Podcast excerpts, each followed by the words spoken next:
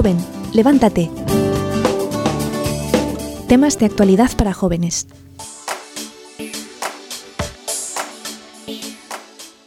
Generalmente tratamos de que los temas que pues podamos ver aquí y como presentar aquí, pues sí que sean para eso, para formación, porque nos pasa muchas veces que cuando estamos en la universidad, pues un tema u otro que están dando en la clase, pues llega a ser un momento en el que el Señor nos pide, pues mira, aclara ese criterio, porque tienes la responsabilidad de hablar de la verdad. además una verdad con argumentos, no de cualquier forma. Por eso uno tiene que prepararse y, y estar bien formado, estudiando y también con, con, ese clima de vida espiritual, ¿no? Con la vida espiritual en su corazón. La fe tiene que madurar, ¿no? Con la claro. persona. O sea, una fe de niño no puede ser lo mismo que una fe de universitario, ¿no? Supongo que también, pues, las, eh, los retos en un universitario, ¿no? Para su fe son mayores, mayores. que los de un niño, ¿no? Me imagino que encuentran, que encuentran retos, que encuentran como preguntas nuevas. Sí, ahora que lo mencionas, hermana, eh, recuerdo mucho a una compañera que, que, me contaba, ¿no? Que tenía profesores un poco conflictivos, con pensamientos un poco distintos, ¿no? Y me contaba que una de sus maestras, pues, le estaba en una clase, ¿no? Y le empezó como el tema de que sí, de, de, de, de la genética, tal, tal, y, y hablaba de una señora, pues, que decía, una, una mujer que está embarazada de un niño que viene con una enfermedad o con, o con alguna alteración, eh, de, de, de, del bebé, ella decía que lo mejor era que esa mujer abortara. Uh -huh. No, que lo mejor era eso para evitar el sufrimiento al niño y para evitarle el sufrimiento a la, a la madre. Pues no, uno tiene tantos planes, tantas cosas, ¿no? Entonces, la mejor solución para evitar un sufrimiento a dos seres humanos, lo, el mejor camino, pues es ese. Un tema bastante actual, ¿no? El tema de la, por ejemplo, también en la eutanasia, ¿no? Pues si una persona está sufriendo muchísimo, ¿para qué va a tener que sufrir inútilmente, ¿no? Se dice. Entonces es más compasivo, ¿no? Pues hay que ser misericordiosos, pues, pues claro. es que son respuestas, son preguntas pues, actuales y las respuestas tienen que ser profundas. También. Y claro, por parte de la familia también se entiende eso como un acto de amor. O sea, yo no quiero dejar que, mi, que, que ese familiar mío pues siga sufriendo, ya sea por el hecho de tener un, un, un, un hijo que tenga pues dificultades y claro, estar viéndole cómo sufre el niño porque no puede desarrollarse plenamente como los demás. O en este caso, pues el dolor de, de del hecho de, de, ver a tu familiar que está agonizando, que está sufriente. Uh -huh. Y entonces tú le quieres evitar por amor esto, que en realidad pues puede ser su santificación. Dudoso ese amor, ¿no? a mí me encanta, me estoy acordando de un ejemplo que yo viví de un señor de mi parroquia. Él eh, tenía más o menos 50 años y le, le diagnosticaron una, una enfermedad autoinmune y se empezó a tener parálisis en las piernas, parálisis en los brazos, parálisis por todo el cuerpo, hasta que finalmente la muerte era pues por asfixia ¿no? y por parada wow. cardíaca. Entonces, este hombre, su familia iba a misa, pero él jamás, ¿no? Iba muy, muy poquito, a lo mejor pues en Navidad, en, en Semana Santa, pero muy poquito. Y cuando le diagnosticaron la enfermedad, él empezó a recapacitar sobre la muerte e incluso los médicos le dieron la opción de la eutanasia a él mismo, ¿no? Entonces, cuando lo estaba viviendo, tuvo como un, un, acercamiento muy fuerte del Señor, empezó a cambiar la vida y se convirtió totalmente y murió en paz. O sea, él dijo, yo no soy quien para quitarme la vida, sino es Dios el que me la tiene que quitar, ¿no? El que en el momento adecuado. Y para todos fue un ejemplo, yo me acuerdo, yo tenía a lo mejor 11 años, 10 años, y para mí me marcó muchísimo el ejemplo de, de ese señor que realmente se acercó a Dios gracias a la enfermedad. Muy bonito. Yo creo que aquí, pues ya hemos tocado como puntos claves y yo creo que son cosas que tenemos que aclarar para, sobre todo para ustedes, para que también tengan los criterios y en el momento de que pues nos toque enfrentarnos a estas, estas, situaciones, pues podamos ayudar a las personas a ver cómo lo ve Dios, porque el, los, los términos que hemos utilizado, pues amor, compasión, misericordia, son términos que se pueden confundir, confundir totalmente. Sí. Sobre todo no porque se habla mucho de la misericordia, gracias a Dios pues el Papa también habla mucho de la misericordia, ¿no? Y a veces se puede entender como, bueno, pues por misericordia, entonces vamos a evitar un sufrimiento o un, uh -huh. una enfermedad, pero es eso la misericordia, ¿no? Es eso el amor. Exactamente, y claro, al entender amor, es que hasta podemos hacer una, una diferencia entre lo que es un amor general, por ejemplo, el de esta, el de, el de esta, esta persona que al ver a su, a su familiar que tanto quiere, pues no le quiere ver sufrir. Ese es un tipo de amor, pero el amor misericordioso, el que viene, el que viene, que, que comprende misericordia en sí, pues es totalmente diferente. No lo ve como en su situación, nada más, en lo que está pasando en el momento, sino que ve mucho más allá. Uh -huh. Y es importante, pues ver, el amor general, un ejemplo de amor general, pues tendremos el de los esposos. O sea, es que muchas veces se confunde eh, lo que no es la misericordia por lo que es la misericordia. O sea, se confunde la misericordia con lo que no es la misericordia. Lo que tú mencionabas, Génesis, de, por ejemplo, la, lo que no es misericordia es un amor general. Se podría decir el amor de los esposos, el amor que yo tenga con una amiga, porque es un amor... amor como de complacencia, un amor de de complacencia, de benevolencia, ¿no? Yo me complazco, claro, en esta persona, no es que la quiera con misericordia, la quiero por pues por lo que tiene de, bonito. Por sus cosas buenas, por sus buenos actos. Solo veo, o sea, solo veo lo, lo bueno. Y quiero eso de, él. Y es recíproco, o sea, él también tiene que querer lo bueno de mí. Con tantos temas que se dan hoy en día, hemos tocado dos temas que, que sí que son tan actuales y que siempre están dando de qué hablar pues en, en los medios de comunicación como el aborto y la eutanasia y cómo también se confunden muchísimo tres términos, amor, compasión y misericordia. Y claro, Gaby nos decía, pues es que muchas veces eh, lo, que no es, lo que no es misericordia, pues lo confundimos con, un amor general, con un amor que, que podemos decir ah, como si el, el amor que tiene un esposo o una esposa sea un amor misericordioso y no es así. Entonces estábamos en el bloque anterior pues definiendo eso. Ese amor general que no es misericordia todavía, pero que se trata de, de, amor en sí, es un amor de complacencia, un amor entre dos personas que se aman y que como ven lo bueno del otro, entonces es como recíproco, corresponde a ello. Pero la hermana Isabel tiene todas las ganas de explicarnos lo que sí es, un amor misericordioso. estaba pensando en el ejemplo de la Trinidad, ¿no? Nada menos. pues Dios es amor, claro, pero eh, el Padre no ama al Hijo con amor de misericordia, ¿no? Le ama con amor de complacencia, porque se complace en el Hijo, que es todo santidad, todo, bueno, pues es eterno, es divino. Igual que el Padre, ¿no? En, en cambio, Dios es amor, pero no puede darse la misericordia entre la Santísima Trinidad. Sin embargo, el amor de Dios se transforma en misericordia cuando se fija en la miseria del hombre, no en la situación del hombre. Sería propiamente pues que el hombre es, está en una situación pues de, de, pues, de, necesidad extrema, ¿no? Por el, por el pecado, porque está caído en el pecado, porque no puede ayudarse a sí mismo, porque no puede llegar al cielo, porque no puede solucionar sus situaciones, ¿no? Entonces, es el mismo amor de Dios que en la Santísima Trinidad es de complacencia, ¿no? Porque, claro, la alegría, ¿no? Es de, de amarse el Padre, el Hijo, el Espíritu Santo, pero cuando se vuelca hacia el hombre, pues es misericordia. Entonces, la misericordia sería amor, sí, claro, pero un amor eh, como particular, ¿no? No es cualquier tipo de amor, sino es un amor como que se eh, focaliza, por así decirlo, en aquello que es miseria, ¿no? Como entre una, dos, por ejemplo, pues lo, el ejemplo que ponías, ¿no? Un matrimonio. Claro, tienen amor de benevolencia. Yo no me caso por compasión o no me debo casar por No te debes casar por compasión. Pero sí que descubro, puedo descubrir ¿no? miseria en la otra persona, entonces tengo que ejercitar la misericordia en ese punto, ¿no? Claro, porque yo me caso con todo lo que es esa persona. Entonces yo le digo, sí, y acepto amarle todos los días de mi vida, pues a todos, a sus defectos, a su olor de los pies, a su mal genio, a todo. Y entonces, claro, pero este, claro, en, el, en, en, ese momento en que yo estoy aceptando pues también tal vez algún defecto, alguna cosa que esté arrastrando de su pasado, porque yo también le amo con su pasado, con su presente y con lo que va, con lo que vaya a pasar entre los dos. Entonces, en ese momento que yo estoy amando su miseria, pues estoy pues, puedo estar ejercitando la misericordia. No se queda solo como en un amor de, de beneplácito o un amor de benevolencia, perdón, o un amor que se complace simplemente en el otro porque recibe a la vez. Porque esa es otra situación, claro. Esa persona, la, como tú dices, Dios, cuando aman mi miseria, pues no, espera nada. No espera nada el pobre, de verdad. O sea, si lo quiere, ven ahí te, de baño de misericordia, pero si no, ponte el paraguas y ya. o sea, es que él igual siempre está como en su disposición. Ah, a nosotros. Y eso es impresionante también.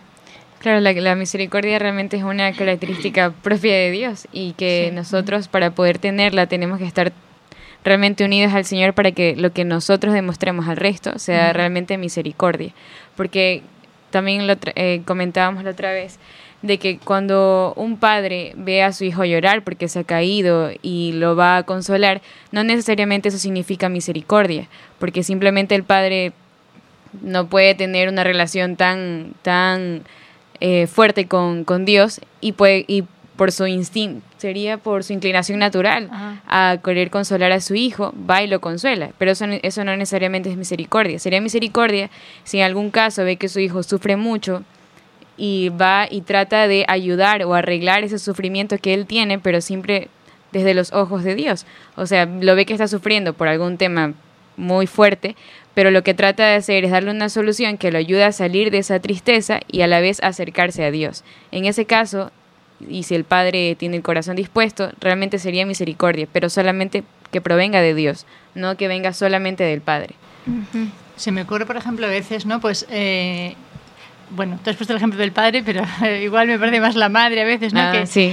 como que súper protege, ¿no? Al hijo, lo típico, ¿no? Que ha venido mi hijo del colegio, entonces los compañeros le Hacen o sea, bullying. le- le hacen bullying. Entonces, pobre niño, el niño llora y lloro yo con el niño, ¿no? Ya la mamá con el niño, la tía, la abuela, pobre niño.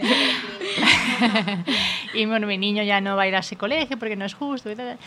Es, es una, rea- una reacción de compasión, ¿no? En que tú te dejas demasiado arrastrar por el sentimiento. Porque la compasión implica que tú también eres como vulnerable, ¿no? O sea, tú te haces como vulnerable a, a lo que ha causado dolor en la otra persona, ¿no? Un poco tú te, te dejas un poquito arrastrar, ¿no? Por el sentimiento. Entonces, ahí la reacción puede ser incluso perjudicial, ¿no? Porque tú puedes como sobreproteger a ese niño y la compasión entonces se hace prácticamente inútil, ¿no? Porque lo que hay que hacer, lo que habría que hacer sería eh, conservar tú tu, pos- tu posición, no dejarte tú también arrastrar por el sentimiento, ¿verdad?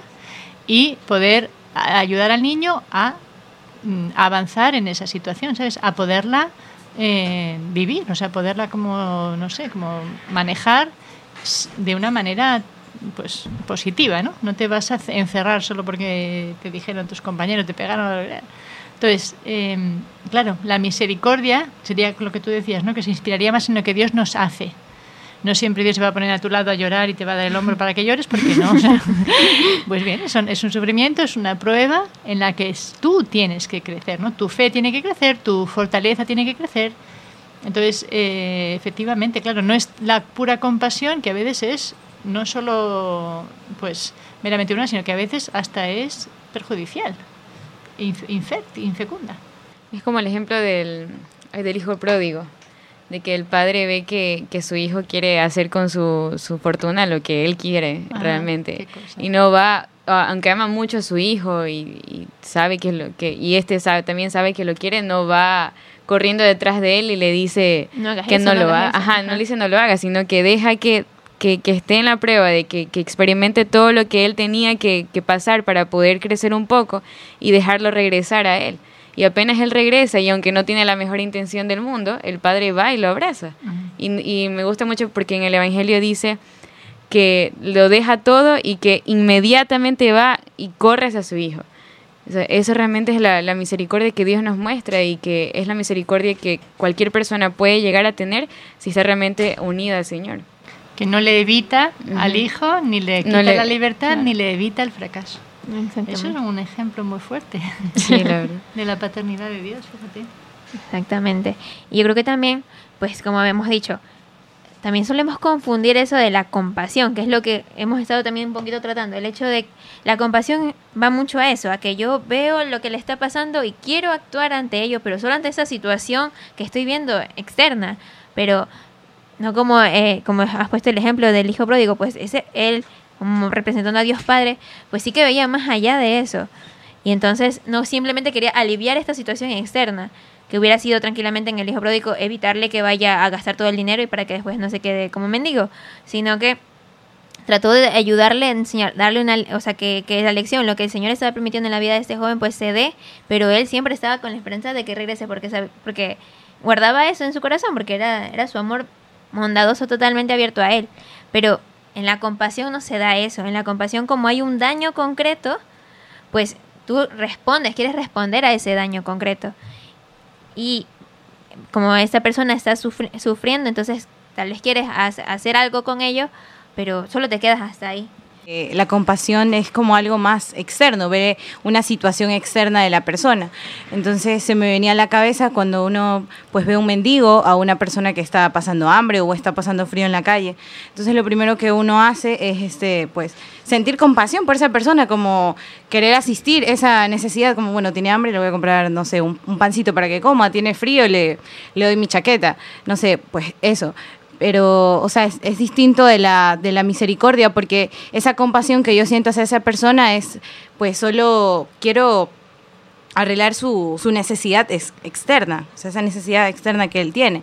A comparación de la misericordia, este, también se me venía a la, a la cabeza la, la Madre Teresa, porque ella, pues, su apostolado era con los enfermos, su vida fue este, todo el tiempo con los enfermos, con los pobres, con los más necesitados. No, entonces ella sí que sentía misericordia porque ella en, en esos pobres, en esos enfermos a los que ella asistía, ella podía ver el rostro de Jesús y no solo asistía a las necesidades físicas que ellos tenían, sino también este, las necesidades espirituales. Entonces sí que era, o sea, ella sí que vivía la misericordia porque también unía, o sea, ella vivía unida al Señor. A mí también me recuerdo que hay un documental que es muy bueno que se llama El legado de la, Madre Teresa. Pues también ahí dice que ella cuando mandaba a sus hermanas les decía que, y claro, no solo dentro de Calcuta, dentro de, de- eh, pues ahí con, con los pobres, con los necesitados, estaban personas que, que necesitaban de ellas, sino que también en la ciudad, cuando, cuando fundaba en algunos otros lugares, pues también le decía, pues es que estas personas que pues por, por fuera parece que no tuvieran nada, pues como están muy eh, no tienen a Dios, pues también son necesitados a que tenemos a quien tenemos que acudir, también tenemos que ayudarles. Yo creo que muchas congregaciones religiosas pues también ayudan de esa manera, como las monjitas que ven aquí, pues también tratan de eh, pues, pues eso, como que el Señor a través de ellas, pues eh, aplique esa, esa misericordia, que sean instrumentos de Él, para que, pues por medio de ellas, el Señor se muestre y, o sea, ante esa miseria del ser humano, que ya es el pecado, que esa es la miseria de todos, que ya no es como un objetivo tan particular como tú le decías, como ese, eso concreto de esta persona porque le falta ropa, esto concreto de esa persona porque no ha comido, esto concreto de esa persona porque sufre, porque tiene frío, sino que ya es un daño que todos los tenemos, que es el pecado, o sea, por, el pecado original, pues todos estamos de, este, frágiles, débiles, o sea, desamparados en ese sentido. Y es a ello donde el Señor nos, nos llama a pues aplicar la misericordia. Es a ese daño también que yo tengo que considerar en el hombre, no solo a lo exterior. Que la misericordia es diferente de la compasión porque se inclina totalmente a la miseria. Es Dios, o sea, el, el ejemplo originario de la misericordia es Dios, Dios que se inclina a la miseria. Pero esto no quiere decir que pues que misericordia sea solo preocuparme por lo espiritual y lo material, pues ahí vea quién, quién lo hace, el que es compasivo, que lo haga él. Que yo, que yo soy misericordiosa, yo solo me preocupo por lo espiritual. Y no es así, ¿verdad, hermana? Sí, no, no, claro, las obras de misericordia no hay corporales y espirituales. Lo que pasa es que incluso cuando se da de comer, pues lo que se intenta es, es, eh, sanar, ¿no? La situación de injusticias, a sanar el mal del mundo, ¿no? O sea, ojalá que cada vez que podamos hacer una obra de misericordia de ese tipo, nuestra alma sea magnánima, no sea solo pues por este hambriento, sino por todos los hambrientos del mundo, ¿no? O sea, yo incluso puedo quitarme un vaso de agua pensando en la gente que se muere de sed, ¿no? Eso también es miser- o sea, pensar en la situación, ¿no? Como el Señor quiso tomar él todos los sufrimientos para darle la vuelta al mundo, ¿verdad? Y que, y que el mundo Por la caridad. el amor. O sea, lo que intenta la misericordia corporal o espiritual es cambiar el mundo, o sea, eh, instaurar el- el- la civilización del amor, ¿no? Porque vemos una civilización de egoísmo, de pecado. ¿Por qué tiene que haber hambre? No tendría por qué haber hambre, ¿no? Y la hay, la hay, ¿por qué? Por la avaricia, ¿no? Decía Benedicto XVI. Pues lo que yo intento con la misericordia es dar esa gota, ¿no? Como decía la Madre Teresa, de amor, ¿no? Que pueda transformar, ¿no? Que se pueda transformar por el poder de, de Dios en, en el amor, ¿no? En la civilización del amor. Y como hemos visto, eh, el hecho de que la compasión se dé entre dos personas iguales y ver que la misericordia se da entre desiguales, porque es Dios que se baja a, a ti. Claro, cuando tú ya eh, pues en tu condición de hombre, que es- eres igual limitado, porque no puedes cambiar, como decía la hermana, pues uno busca que se cambie todo, pero en nuestra condición de hombre es un poco limitado. En la condición de Dios, pues él lo puede, él puede modificar totalmente la situación que estás viviendo en ese momento. El hecho de tu, el hecho de tu pobreza espiritual, el hecho de, de tu hambre, de tu sed, él sí que lo puede hacer, Mm. ¿verdad?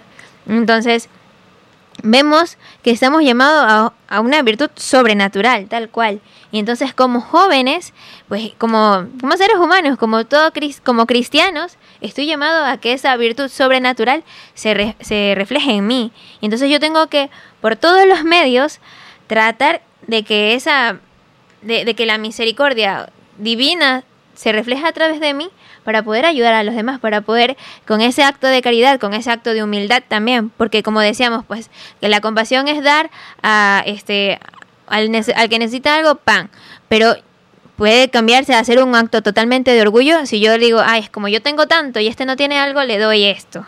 Entonces, claro, y, y al otro bajarle la dignidad y decirle, pues, pues toma y acéptalo. Y el otro, el que va a o sea, su resultado va a ser negativo, no, te- no, no va a aceptar con igual valor a que tú se lo estés dando con completo amor, como lo propone la misericordia, como Dios nos enseña.